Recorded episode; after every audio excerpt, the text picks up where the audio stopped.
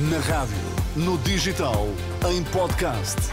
Música para sentir, informação para decidir.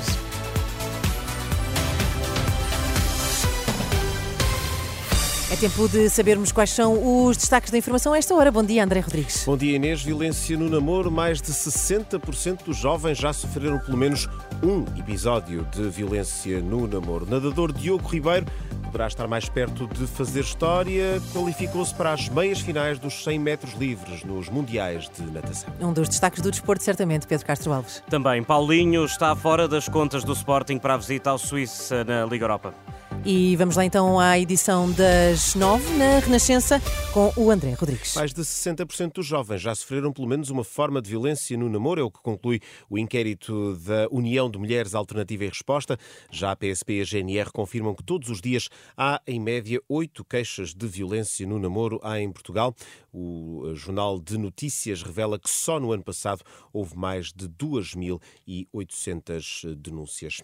A Associação Sindical dos Profissionais da Polícia não vai aparecer na reunião eh, de hoje no Ministério da Administração Interna. Ponto único eh, dessa reunião, a regulamentação do regime dos serviços remunerados, os chamados gratificados eh, às forças da segurança. À Renascença, o presidente da ASP, Paulo Santos, explica que não quer patrocinar um debate para um problema que não é estrutural. Eh, consideramos que a ASP não deveria promover uh, a discussão de matéria que não é estrutural e que versa sobre questões uh, de trabalho suplementar e que não deveríamos patrocinar esta discussão porque esta discussão iria secundarizar aquilo que para nós é importante e estrutural que, seja, que é exatamente as tabelas remuneratórias, a reestruturação dos suplementos e a dignificação através das condições de trabalho. Paulo Santos a acusar o governo de não convocar ou de convocar convocar uma reunião que não resolve os problemas de base, não responde às reivindicações dos agentes da PSP. O presidente da Associação Sindical dos Profissionais de Polícia, aqui em declarações à jornalista Ana Fernandes Silva, a reunião eh, no Ministério da Administração Interna está marcada para as duas e meia da tarde. A maestrina Joana Carneiro é a nova Conselheira de Estado, substitui nas funções António Damásio, que apresentou renúncia ao cargo por razões pessoais. O nome escolhido por Marcelo Rebelo Sousa foi anunciado esta manhã na página da Presidência da República. Os cinco membros nomeados eh, pelo Presidente da República são agora Leonor Beleza, Lídia Jorge, Joana Carneiro, António Lobo Xavier e Luís Marques Mendes. Atrasos por parte da Fundação para a Ciência e Tecnologia estão a deixar bolseiros sem resposta para o prolongamento das bolsas de doutoramento. De acordo com o Jornal Público, estes investigadores estão sem salário e não podem procurar emprego. E cerca de 1.500 professores terão sido prejudicados pelo regime de mobilidade por doença nos últimos dois anos, são dados da FENPROF, no ano em que a legislação tem de ser ser revista, Mário Nogueira diz que muitos professores ficaram impedidos de concorrer ou não conseguiram uma vaga por aquilo que nós conseguimos ver no poderão ser na ordem dos 1.500, 1.000 a 1.500 professores. Ou não puderam concorrer, ou tendo concorrido, não havia vaga, porque, na verdade, aquilo que deveria ser um regime de proteção na, doença transformou-se num concurso. Mário Nogueira, secretário-geral da FENPROF, ouvido por Hugo Monteiro, a estrutura sindical apresenta esta manhã em conferência de imprensa o relato de docentes que viram a sua situação clínica agravada ou que tiveram de apresentar baixa médica depois de não terem conseguido vaga no regime de mobilidade por doença, uma conferência de imprensa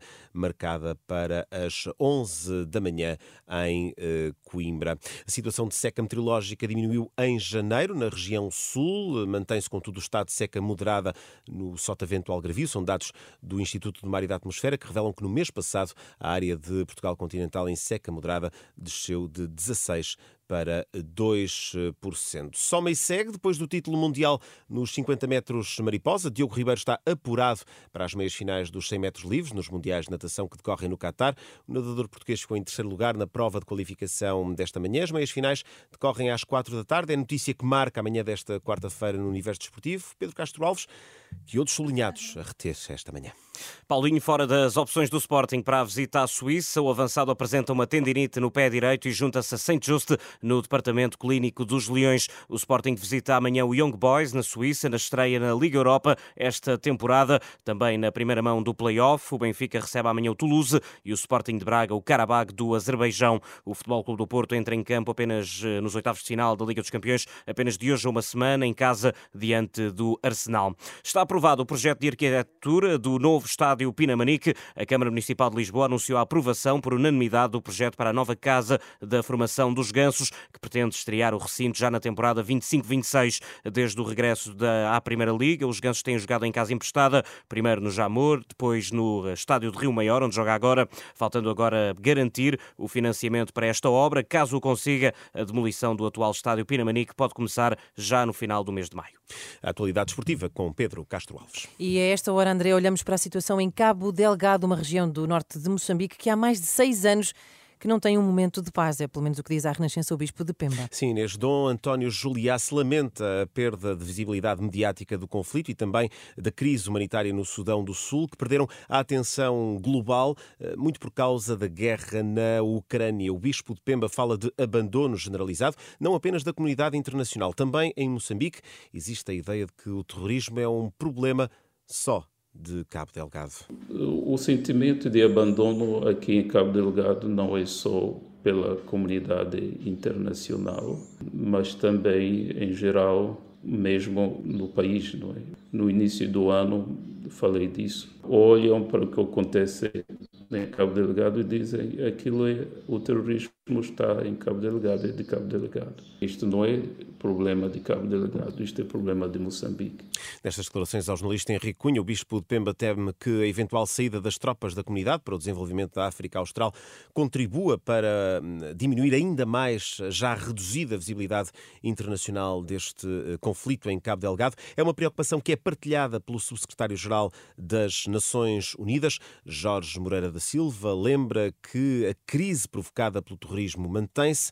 Cabo Delgado tornou-se um conflito regional. Cabo Delgado é uma crise muito visível e eu espero que a comunidade internacional não se, não se esqueça, porque aquela situação de insegurança é uma, uma situação eh, transfronteiriça.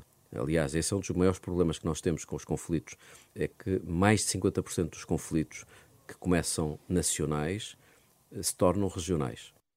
Declarações de Jorge Moreira da Silva ao programa Hora da Verdade, a Renascença e Jornal Público, foi transmitido em finais de janeiro. Nestas declarações, o subsecretário-geral das Nações Unidas confirma que as autoridades moçambicanas pediram às Nações Unidas para que mantenham todos os projetos no terreno, porque, diz Jorge Moreira da Silva, só dessa forma é possível garantir a segurança das pessoas que pretendem regressar à província. Em seis anos e meio, a violência em Cabo Delgado já fez mais de um milhão de deslocados.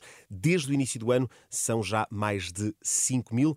A realidade desta província no norte de Moçambique continua a ter de conviver com a violência terrorista. Um retrato para ler em rr.pt. Até já, André, são 9 e 8.